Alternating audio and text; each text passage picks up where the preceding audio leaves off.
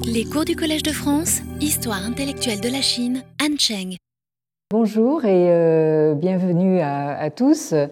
Tout d'abord, je voulais vous présenter mes vœux, les meilleurs possibles et imaginables, pour la, nouvelle année qui, commence. Après être venu à grand-peine euh, à bout de la précédente, cette annus horribilis, comme aurait dit la reine d'Angleterre, mais euh, malheureusement euh, pas à bout de la pandémie, euh, loin s'en faut, au point que nous reprenons les cours dans les mêmes conditions dystopiques qu'avant les congés de fin d'année, mais en plus sans chauffage, donc tout va bien. Et ces conditions dystopiques étaient très bien évoquées dans la vidéo de euh, euh, Clément Gonzalez, que je remercie encore, euh, de nous avoir donné l'autorisation de la diffuser sur le site du collège à la suite de mon cours du 17 décembre. Alors, au cas où vous l'auriez oublié pendant les fêtes ou au cas où vous prendriez le, train en marche, je rappelle la question que nous nous posons en cette année universitaire si étrange à savoir la Chine est-elle encore une civilisation? Alors certes, euh, la question serait euh, pure provocation si elle visait à contester le fait qu'une civilisation s'est développée à un moment donné à un endroit que nous identifions aujourd'hui sous le nom de Chine. Euh, mais là euh, n'est pas euh, la question. Notre propos est plutôt de nous interroger sur l'apparition ou plutôt la résurgence récente du mot civilisation systématiquement associé à la notion de continuité dans le discours officiel chinois aujourd'hui. C'est d'autant plus frappant que tous les débats sur euh, la civilisation qui ont eu lieu au siècle dernier euh, se sont un petit peu éteints et apparaissent un petit peu datés, désuets aujourd'hui. Mais nous voyons cette résurgence en Chine qui nous paraît très étrange. Alors nous sommes partis en novembre de la formule cliché devenue passe-partout de, euh, je cite, la Chine, 5000 ans de civilisation continue. Euh, alors cette formule, il nous a fallu euh, nous rendre à l'évidence qu'elle n'est en réalité pas fondée dans les faits historiques, mais plutôt sur une certaine conception de la Chine comme entité, voire comme essence éternelle, et euh, fondée sur une certaine euh, conception de la civilisation chinoise comme ayant existé de tout temps et euh, de manière continue. Alors, il s'agit là d'une conception qui a été certes largement partagée par les lettrés traditionnels, qui sont ensuite devenus les intellectuels de la modernité, de quelque horizon et de quelque tendance euh, politique et idéologique qu'il soit, mais euh, c'est une conception qui se retrouve aujourd'hui étrangement reprise à tout bout de champ par des idéologues supposément marxistes qui sont censés être en rupture totale et radicale avec cette vision traditionnelle. Or, comme on l'a vu, ces mêmes idéologues euh, semblent miser beaucoup, euh, même euh, énormément, sur l'archéologie pour étayer et fournir des fondements tangibles à cette fameuse formule qui voudrait faire remonter l'origine de la civilisation chinoise, donc notion elle-même discutable, comme nous le verrons, donc de la faire remonter à au moins 5000 euh, ans. Alors euh, pourquoi 5000 Du fait, comme nous l'avons vu, de cette compétition avec l'Égypte et la Mésopotamie. Alors nous avons remarqué que l'État chinois, qui est dirigé par, comme vous le savez, un parti unique, le Parti communiste, y a mis d'énormes moyens en finançant directement de vastes campagnes de fouilles archéologiques et en consacrant des séances de travail à l'archéologie au sein même du Politburo. Nous avons vu que c'est encore passé récemment. Alors, c'est la raison pour laquelle euh, nous nous sommes intéressés assez longuement euh, au développement de l'archéologie depuis son introduction en Chine euh, il y a un siècle. Et nous avons pu constater que la conception centraliste et continuiste véhiculée par la dite formule apparaît en quelque sorte comme naturelle, euh, c'est-à-dire jamais véritablement remise en question, euh, même pour les archéologues chinois ou assimilés. Alors quand je dis assimilés, c'est euh, ceux qui ont été éventuellement formés en Chine ou qui sont d'origine chinoise mais formés à l'étranger, pour la plupart aux États-Unis. Et euh, c'est une conception qui apparaît naturelle même lorsque ces euh, archéologues chinois ou assimilés sont en but avec les critiques de leurs collègues et euh, homologues européens ou américains qui leur reprochent ce présupposé culturaliste et partant la distorsion méthodologique qu'il induit. Alors nous avons vu en particulier la passe d'armes entre euh, la professeure euh, euh, ici donc à l'écran, dont je vous rappelle qu'elle a été, est, qu'elle est aujourd'hui professeure à Stanford en Californie, mais qu'elle a été formée en Chine dans les années immédiatement post-maoïstes, c'est-à-dire à la fin des années 1970 euh, et au début des années 80. Et je vous rappelle aussi euh, qu'elle se trouvait dans le même train euh, de janvier 1969 que le jeune Xi Jinping, puisqu'ils ont été envoyés tous les deux parmi un millier de jeunes instruits, comme on les appelait, les Zhiqing, de Pékin à Yan'an pour s'éduquer auprès des paysans, hein, des paysans de cette euh, euh, terre jaune hein, du, euh, Shanxi.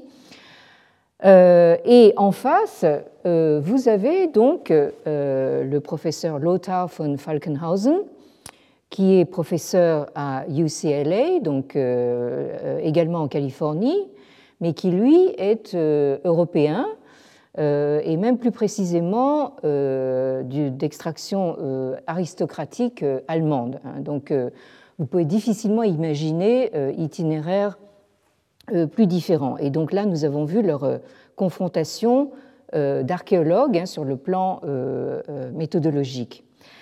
Alors le mot chinois qui correspond à civilisation, dans tous les sens du terme, c'est-à-dire à la fois euh, dans le sens d'une civilisation hein, et dans le sens de la civilisation.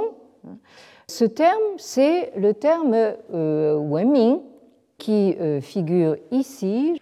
Donc, il s'agit de ce mot-là, Wenming, en, deux caractères, hein, composé donc de Wen, qui veut dire, qui désigne toute forme de trace, et en particulier de traces écrites, et le caractère euh, Ming, euh, qui est lui-même composé donc euh, du Soleil et de la Lune et qui désigne donc la, lumière, hein, tout ce qui est source de, lumière.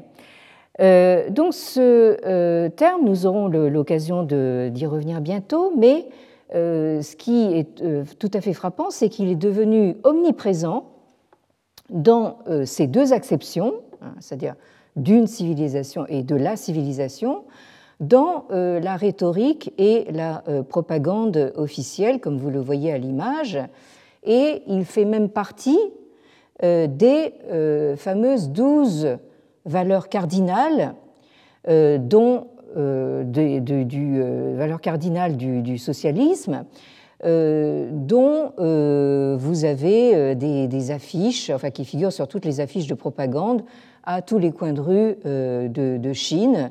Et vous en avez sûrement vu, on ne peut pas y échapper, si vous êtes rendu en, Chine, hein, récemment ou moins récemment. mais ce qui est curieux, c'est que cette liste que vous avez ici n'en reste pas moins très difficile à mémoriser, même avec la meilleure volonté du monde. Hein, tant on peine à euh, en percevoir euh, la cohérence. Euh, je, on va voir justement le, détail de cette liste et vous allez voir que c'est assez, c'est assez hétérogène. alors, cette liste est déclinée sous toute forme de, comment dire, d'affichage, de, de, scénographie. Il y en a véritablement pour tous les goûts. Hein pour tout le monde et pour toutes les circonstances. Alors, vous avez ici euh, la version euh, où vous voyez M. Xi Jinping en costume euh, occidental, donc veston cravate. Donc ça, c'est, on peut dire, c'est la version modernité occidentale. une variante est le même M. Xi Jinping, mais dans son costume Mao, avec la référence au Zhongguo Meng, c'est-à-dire donc le, rêve chinois, euh, si cher au cœur de M. Xi Jinping et qui véritablement marque son, c'est la marque de fabrique de son règne. vous pouvez aussi avoir la version, si j'ose dire, chorégraphique jeune.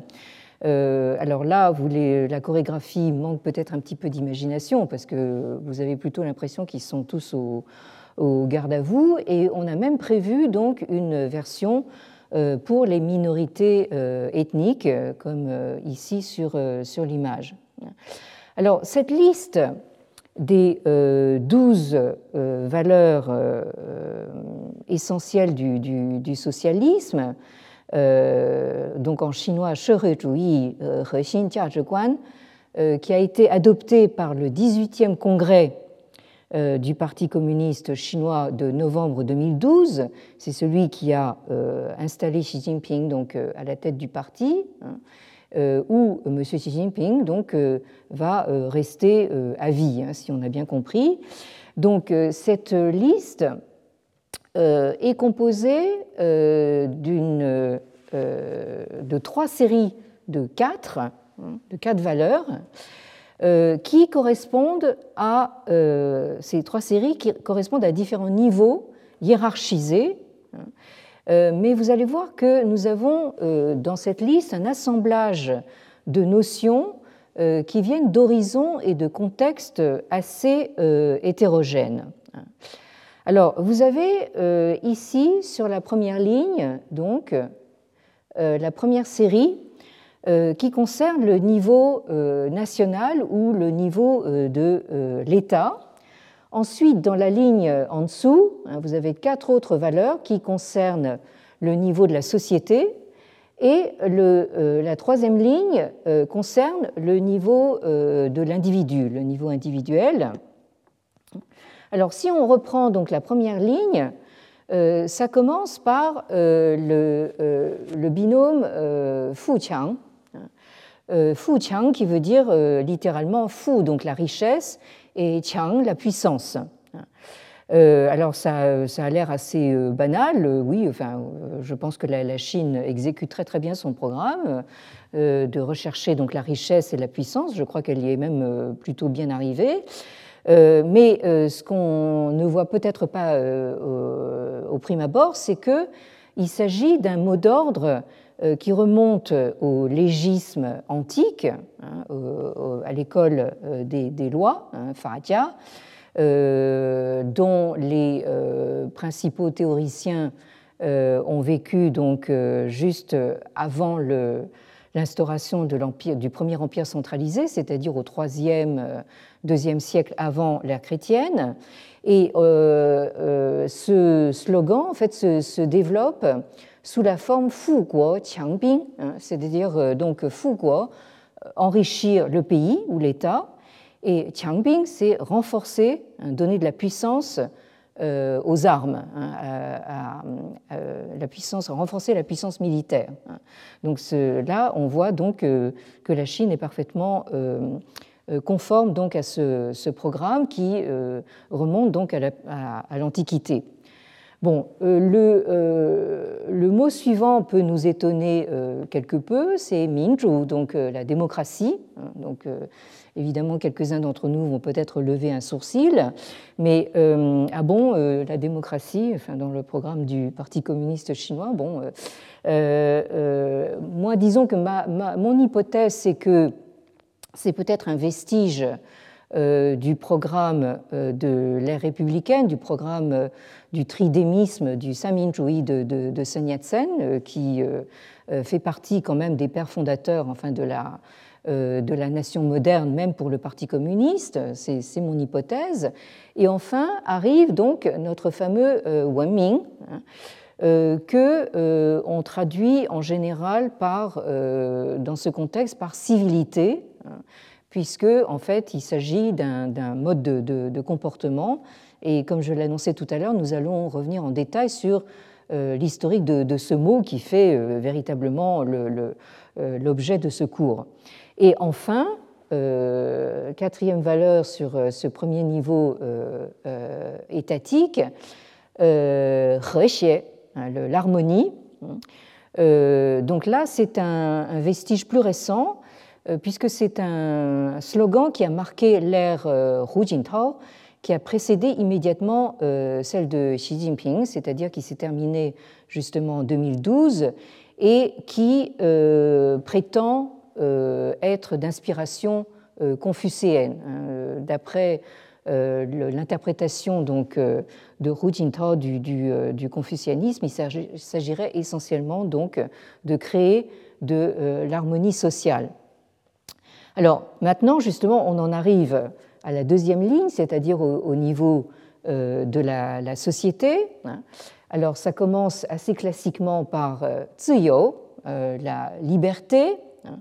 Alors, euh, de la même façon que pour Minj ou la démocratie, euh, certains pourront euh, lever un sourcil en pensant au sort des protestataires de Hong Kong, au sort des, Ouïghours, mais enfin, passons.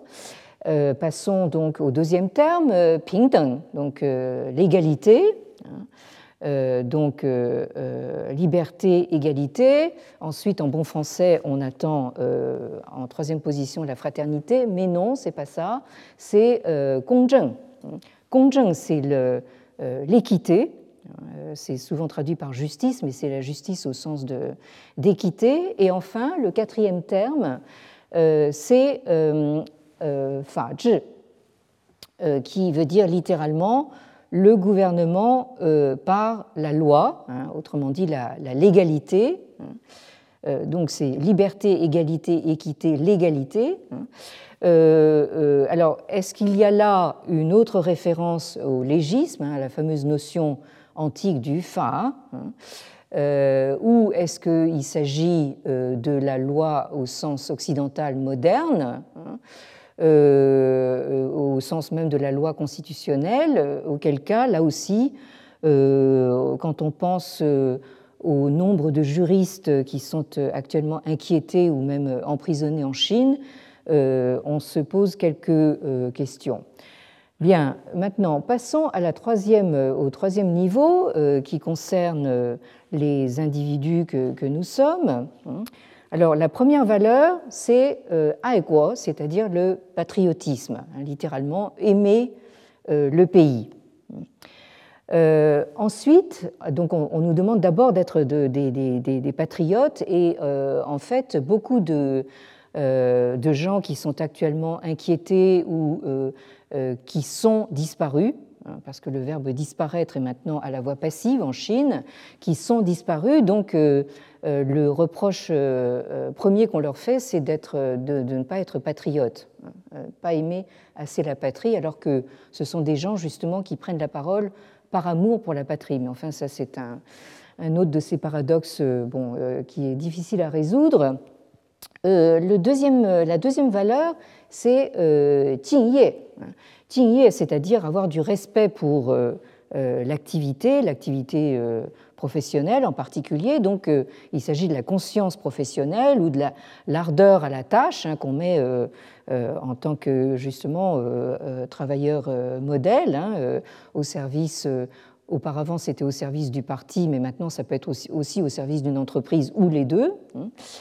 Euh, le troisième terme, alors là, il est assez intéressant, euh. Euh, il s'agit de la combinaison de deux notions confucéennes.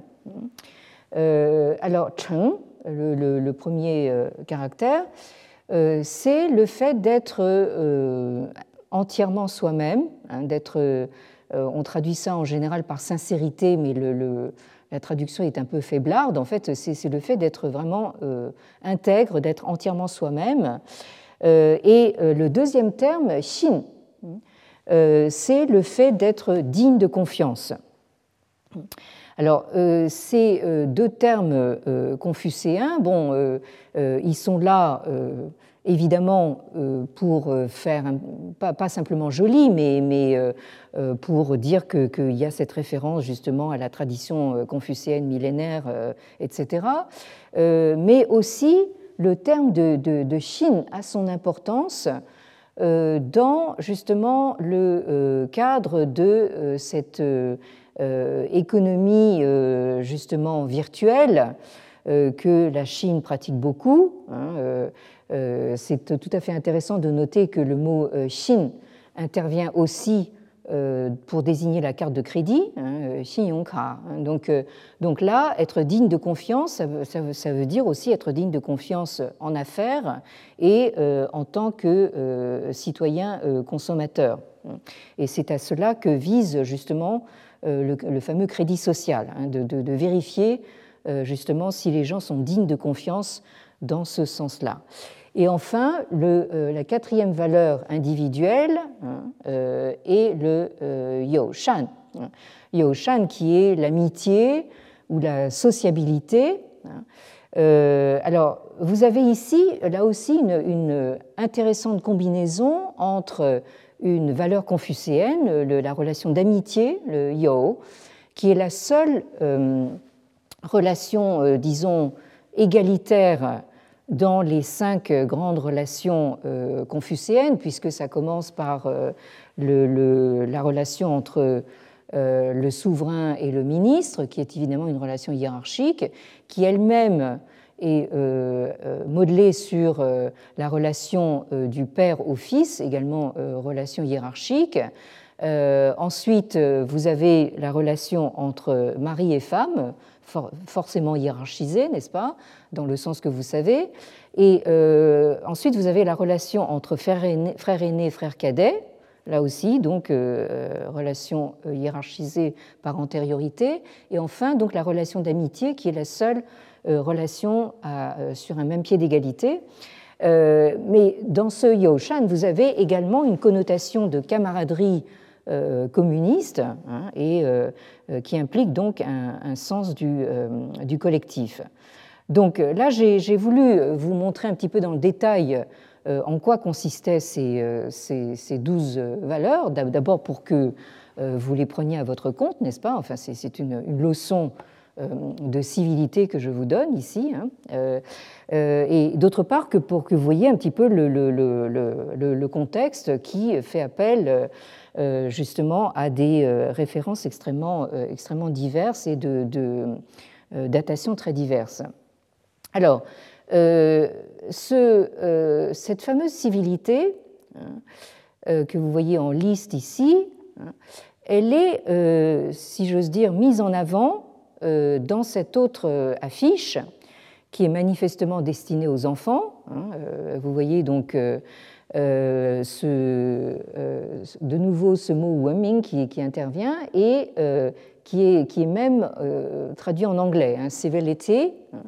Et ce que vous voyez à, l'image, hein, c'est donc un groupe de, petits Chinois, donc de, petits écoliers chinois, tous avec la même casquette, qui euh, traverse la rue, euh, donc bien en rang, bien groupé, etc., derrière donc le leader de la classe qui porte un, une, c'est d'ailleurs une fille, hein, bon, qui porte un, drapeau rouge hein, et sous donc la, direction d'un autre drapeau rouge tenu par, par cette dame qui fait traverser donc le, groupe d'écoliers. Hein.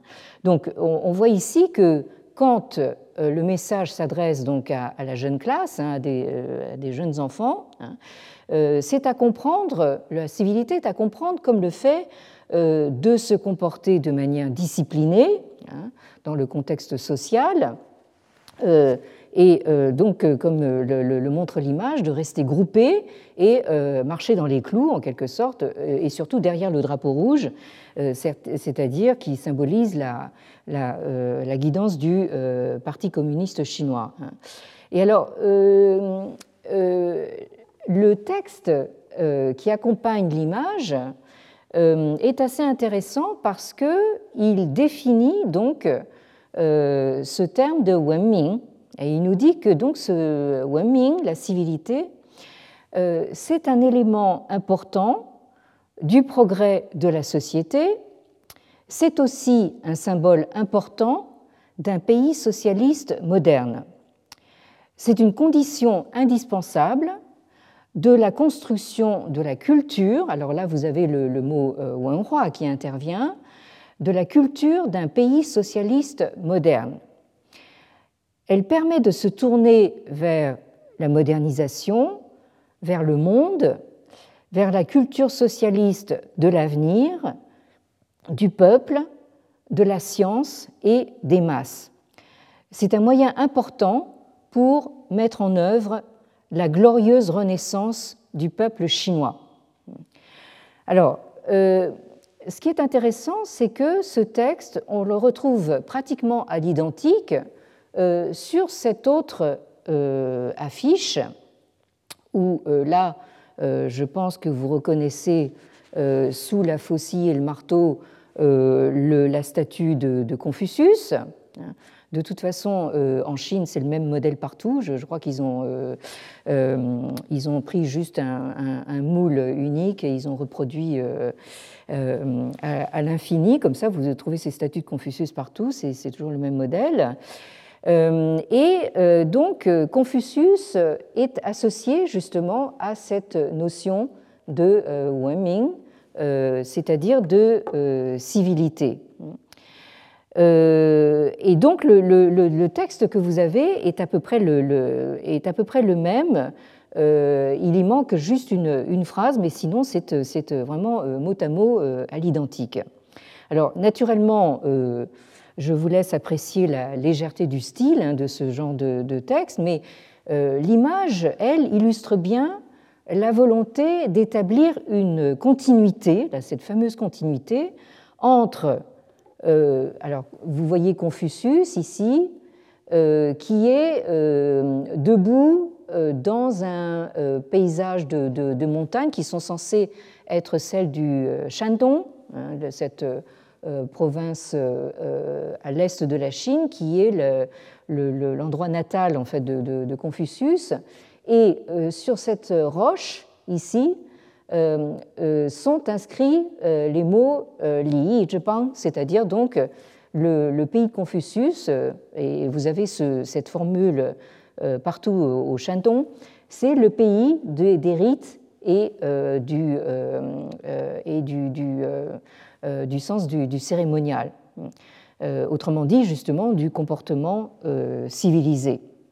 Et donc, il y a cette continuité qui est évoquée par l'image entre Confucius et son antique euh, culture ritualiste, avec donc la, faucille et le marteau, tous les, tous les euh, insignes donc, euh, du pays socialiste moderne dont il est question dans le, dans le, dans le texte, et que, et que incarne la Chine d'aujourd'hui. Alors, ce texte, par ailleurs, est intéressant par certains mots-clés qu'il utilise. J'ai signalé le mot Wenhua, donc le mot culture, Hein, qui est une, euh, a un, caractère près, en fait, euh, euh, la même chose que Wenming, mais en fait, au lieu de, Ming, vous avez, vous avez roi. Et donc, va, on, va, on va se demander quel est le, jeu qu'il y a justement entre ces, deux termes, Wenhua et Wenming. Et d'autre part, il y a aussi cette notion importante de Zhonghua Minzu, c'est-à-dire donc de, de peuples de peuple chinois, hein, sur lesquels nous allons revenir.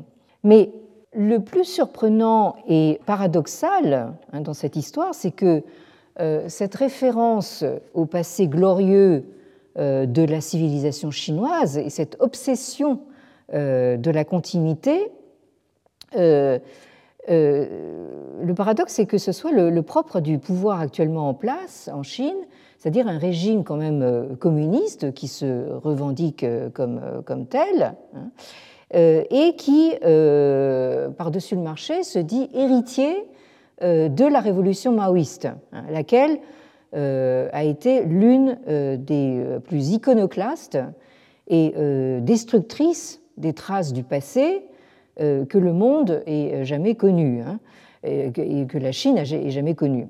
Et il suffit de nous remettre en mémoire ce qui s'est passé pendant la révolution dite culturelle, hein, il y a tout juste un peu plus d'une génération. Euh, où il s'agissait voilà, de euh, euh, hein, vous voyez à, l'image une, image de propagande, donc un, un jeune ouvrier avec une masse en pleine action, donc en train de démolir, donc comme le dit le, slogan, donc démolir le vieux monde et euh, donc et de par là construire euh, un, nouveau monde. Hein. Ça, vous avez tout le euh, radicalisme justement de, euh, de la révolution maoïste dans, cette, dans cette image. Hein. Et là, vous avez une image donc, de la déferlante des gardes rouges, hein, ici. C'est même marqué ici que ce sont des gardes rouges, Rong et Ping, ici.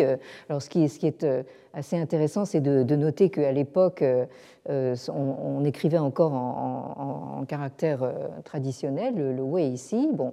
Et donc, il s'agit donc pour ces gardes rouges de po li donc de, de, de, démolir, de détruire donc les quatre vieilleries et de mettre en œuvre les quatre nouveautés. Hein. Et ici, à côté de, de, ce, euh, de ce, médaillon qui, euh, qui, euh, où, s'inscrit la tête de, de Mao, vous avez à côté donc le fameux slogan donc scandé pendant la révolution culturelle Fan Yoli, hein, c'est-à-dire donc il est tout à fait justifié de, se, de se rebeller.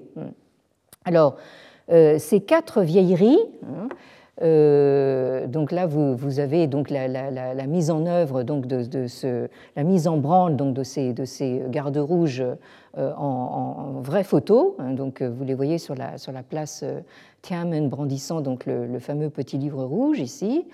et ici, vous, avez donc l'équipe dirigeante au micro euh, donc vous avez au micro euh, Limpia, hein, dont vous connaissez sans doute la triste fin, hein, qui euh, était censé être le, le dauphin de, Mao, debout à sa, à sa gauche, hein, et qui vérifie qu'il lit bien ce qu'il faut, n'est-ce pas? Donc Limpia qui a été ensuite éliminé. Euh, à côté euh, Zhong Lai euh, et, à côté vous avez encore la, femme de Mao, donc Madame Jiang Qing. Et donc Lin Biao est en train de lire le, justement le, détail de ce qu'il faut entendre par les quatre vieilleries, les Jiu, à savoir donc Jiu Sixiang, Jiu Wenhua, Jiu Fengsu, Jiu Xiguan. Donc, euh, euh, les, vieilles formes de pensée, donc euh, là vous retrouvez le mot wenhua, la, la, vieille culture, les, les vieilles coutumes, et les, les vieilles habitudes. Et donc, on a ici, en quelque sorte en négatif, hein, la définition maoïste de la culture, à savoir justement celle qui est à détruire. Euh, et alors, donc, euh, pendant euh, une dizaine d'années, vous avez justement ce déferlement donc, de, de violence, mais c'est une violence justifiée, n'est-ce pas, au nom de la Révolution. Ces séances d'humiliation publique où les accusés sont obligés de se tenir toute une journée debout sur, sur une table courbée, la, la tête la tête en bas et euh, on, leur, jette toutes sortes de choses à la, figure. Quelquefois, il y a des séances carrément de, de, euh, torture. On, c'est euh, accompagné justement de, caricatures diabolisantes. autre, autre séance où là, vraiment, on, voit justement les mauvais traitements qu'on pouvait subir et qui euh, aboutissait quelquefois justement carrément à la, mort des, euh, concernés, et, euh, ou alors à pousser justement ces accusés au, suicide. Hein. Et on se souviendra justement du, cas du grand écrivain Laoche, donc dès le début justement de, la révolution culturelle en août 66, euh, où euh, Laoche a été euh, tourmenté comme ça pendant, pendant une, très longue période et on a fini par le retrouver mort, noyé dans un, dans un lac. Et on a prétendu toujours que c'était un suicide. Mais enfin, il y a de, quoi se demander s'il n'a pas été suicidé. Hein. Je parlais tout à l'heure du verbe disparaître à la voix passive, et le, mot suicider peut se conjuguer à la voix passive aussi. Hein. Et alors, cette, date de d'août 1966. Euh, euh, c'est une date qui, euh, qui, est très marquante pour moi aussi dans mon histoire personnelle, puisque c'est la, la, date exactement à laquelle ma, ma mère est, rentrée en, Chine. Alors vous voyez un petit peu dans quoi elle est tombée donc à pieds joints en venant de, France. alors ici, vous avez évidemment, comme il se doit, euh, une séance d'autodafé, hein, de, des, livres par le feu, hein, qui, euh, euh, là aussi, en fait, c'est une, scène dont, mon mari défunt a été témoin direct, un, petit peu comme ces jeunes garçons qui sont autour du, du, euh, du, tas de livres qui, qui brûlent. Et pour lui, c'était d'autant plus un crève-cœur que son, que son père, donc mon beau-père, était euh, éditeur. Et, euh, et, donc, il, a dû accompagner son, son, son père pour aller jeter tous leurs livres au feu, comme ça. Donc, voilà. et ça évoque évidemment aussi si vous ne l'avez pas vu, ça c'est ma, ma, petite parenthèse de, cinéphile, le, film de François Truffaut, euh, Fahrenheit 451, là où, euh, où, on voit que justement, en fait, euh, toute dictature commence par la destruction des, des livres. Et enfin, on peut se demander s'il n'y a pas aussi un lointain écho de l'autodafé de 213 avant notre ère, qui a été en quelque sorte l'acte fondateur du règne du premier empereur, Qin Shi Huang. Euh, euh, vous savez, celui qui euh, s'est fait enterrer avec son armée de terre cuite, n'est-ce pas? Et ce premier empereur auquel s'identifiait très explicitement Mao lui-même. Donc là, vous voyez la, filiation. Hein. Donc ici, autre, autre séance d'autodafé hein, de, de, grande ampleur. ici, vous avez la vision d'un un appartement qui a été euh, visité entre guillemets par les gardes rouges. Alors voilà l'état dans lequel ils, le laissent. Hein, euh, euh, certains d'entre vous qui ont connu des, cambriolages peuvent mesurer un petit peu le, comment dire l'effarement dans lequel on se, trouve quand on, retrouve son logement dans cet état-là. et évidemment, il y a cette dimension proprement iconoclaste c'est-à-dire euh, de la destruction des images sacrées hein, euh, euh, de quelque religion que ce soit. Hein. Alors là, vous avez ici donc des statues qui, qui ont toutes littéralement perdu la tête. Hein. ici, c'est pas que les livres qu'on brûle, on brûle, aussi en fait les, statues des, divinités. tout ça, ça va au feu. ici, vous avez un, Bouddha, un grand Bouddha qui est démonté de son, enfin démonté, arraché de son, de son socle. Hein, et couvert aussi d'inscriptions infamantes. Ici, vous avez une communauté de moines bouddhistes euh, euh, contraint à euh, exhiber une, une inscription assez ordurière qui, qui, qui dit donc hein, qu'est-ce que c'est que ces, que ces sutras bouddhiques, hein, donc ces écritures sacrées euh, bouddhique, c'est, euh, c'est, ça vaut pas tellement plus qu'un, qu'un, paix de chien. Hein. donc, euh, donc c'est, vous voyez un petit peu le, le, niveau auquel ça se situe. ici, donc, vous avez bien sûr la, la destruction d'un, temple, et bien sûr, ça n'épargne pas même la, religion chrétienne. Hein. donc, les, vous avez ici des, euh, des signes de la religion chrétienne qui sont, euh, qui sont euh, détruits et les, les sœurs, les religieuses aussi, conspuées de la même façon que les, que les, que les moines bouddhistes. Et ici, donc, vous avez donc la, statue de, de, Confucius qui est elle-même aussi couverte d'inscriptions de, injurieuses et extrêmement grossières. Hein. Donc, euh, ici, on, voit justement l'identification de cette statue parce qu'il y a une référence ici, si vous la voyez, à Zheng Yi, hein, donc euh, aux, vertus cardinales de, des, entretiens de Confucius, donc la vertu d'humanité et euh, le sens du juste. Hein. et ça continue ainsi. Vous avez une image que j'ai souvent eu l'occasion de, projeter un groupe de gardes rouges en train de détruire à la masse, hein, exactement comme l'ouvrier euh, de, du poster de propagande, à la masse, ils sont en train de détruire consciencieusement donc euh, euh, l'entrée du, temple de Confucius à, à sur le lieu natal de, Confucius. Là, ils sont en train de brûler donc l'inscription calligraphiée qui figurait au-dessus. Hein.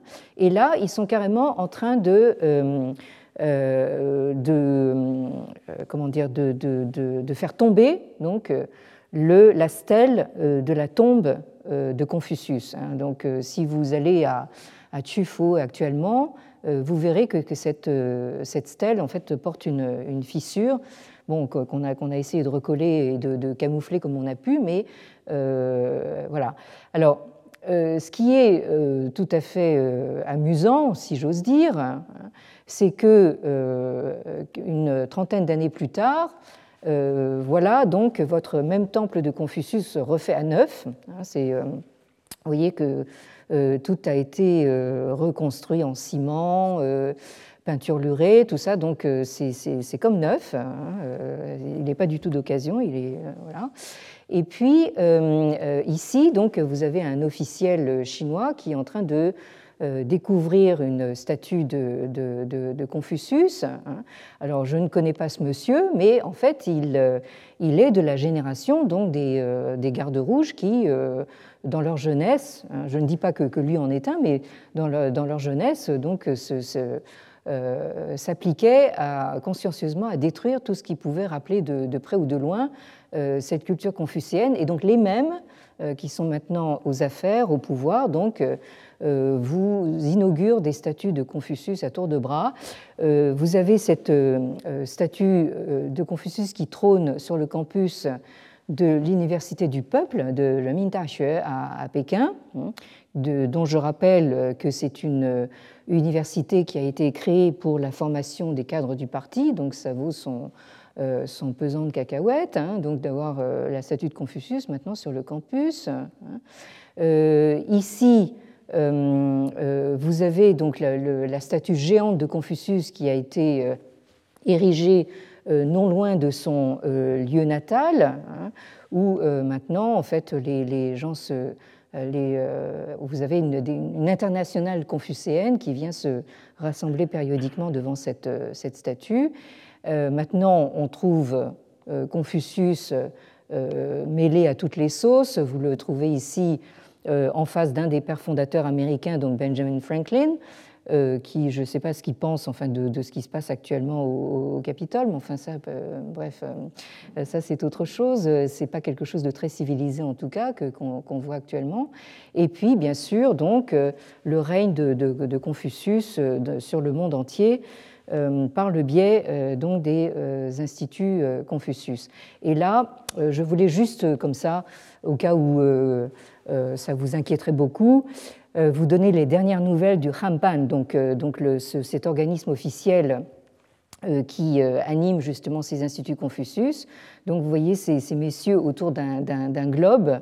bon, ils sont, ils sont masqués, ça vous prouve que la, photo est récente, et ils sont autour de, ce globe avec une, un, insigne assez, assez étrange, enfin, qui pourrait euh, nous rappeler à nous, en fait, l'insigne des Templiers. Hein. mais enfin, bon, ça, c'est euh, ça, c'est mon, mauvais esprit qui euh, encore en, action. alors, ce que j'ai, je reviens un instant justement sur une de ces scènes de destruction. Oui, voilà. où vous avez une euh, enfin, des références tout à fait intéressantes euh, à un slogan euh, qui avait cours lors justement des, du grand mouvement de protestation déjà du 4 mai 1919. Ici, nous sommes quelques décennies plus tard, hein, mais ce que vous retrouvez ici collé sur le mur, hein, c'est euh, le, slogan qui dit euh, Ta c'est-à-dire euh, donc abat la, la, clique de Confucius. Hein. Et donc c'est une reprise en fait d'un slogan qui, était en, vigueur pendant le mouvement du 4 mai 1919. Et vous allez voir justement que ce mouvement du 4 mai 1919 est une référence récurrente, mais avec des interprétations différentes au cours de tout le XXe siècle chinois. Alors, comme nous euh, en faisions la remarque la dernière fois, hein, euh, l'actuel euh, leader suprême, M. Xi Jinping, a lui-même souffert, ainsi que sa famille, des violences de la révolution culturelle. Mais est-ce que c'est là la véritable raison pour laquelle il tient tant à restaurer le passé de la Chine et à euh, substituer euh, cette fameuse notion de Wenming, donc de, civilisation ou de civilité, à la notion de Wenhua, euh, culture, qui a été donc totalement détruite pendant la révolution culturelle. Alors, la clé est peut-être, et ça c'est une hypothèse, hein, je, je, vous la présente comme telle, la clé est peut-être dans une autre éruption de violence euh, qui a éclaté 20 euh, ans après la fin de la précédente, c'est-à-dire après la fin de la révolution culturelle, hein, qui s'est terminée donc euh, à la fin des années 70, donc 20 ans plus tard, en 1989, vous avez ce mouvement justement pro-démocratique qui s'est beaucoup manifesté sur, euh, mais de manière pacifique, sur la place euh, Tiananmen, encore une fois, hein, et dont vous savez qu'elle a été réprimée dans le sang hein, au petit matin du 4 juin 1989. Hein. Alors, on oublie parfois que ce mouvement a coïncidé avec la visite euh, du euh, leader soviétique de l'époque, Mikhail Gorbatchev, à Pékin. Euh, et sa visite devait justement être prophétique puisqu'elle a précédé de quelques mois la chute du mur de Berlin et de quelques années l'effondrement total de l'Union soviétique. Alors, je vais m'arrêter là euh, pour l'instant, mais euh, reprendre justement en détail cette, cette hypothèse parce que je pense que ce, cet événement de 1989 hein, a été, je pense, déterminant dans la façon dont la politique chinoise est menée actuellement. Je pense que ça explique pas mal de choses. Hein. Encore une fois, ça reste une hypothèse, mais donc nous allons y revenir la semaine prochaine. Merci. Retrouvez tous les contenus du Collège de France sur www.colège-2-france.fr.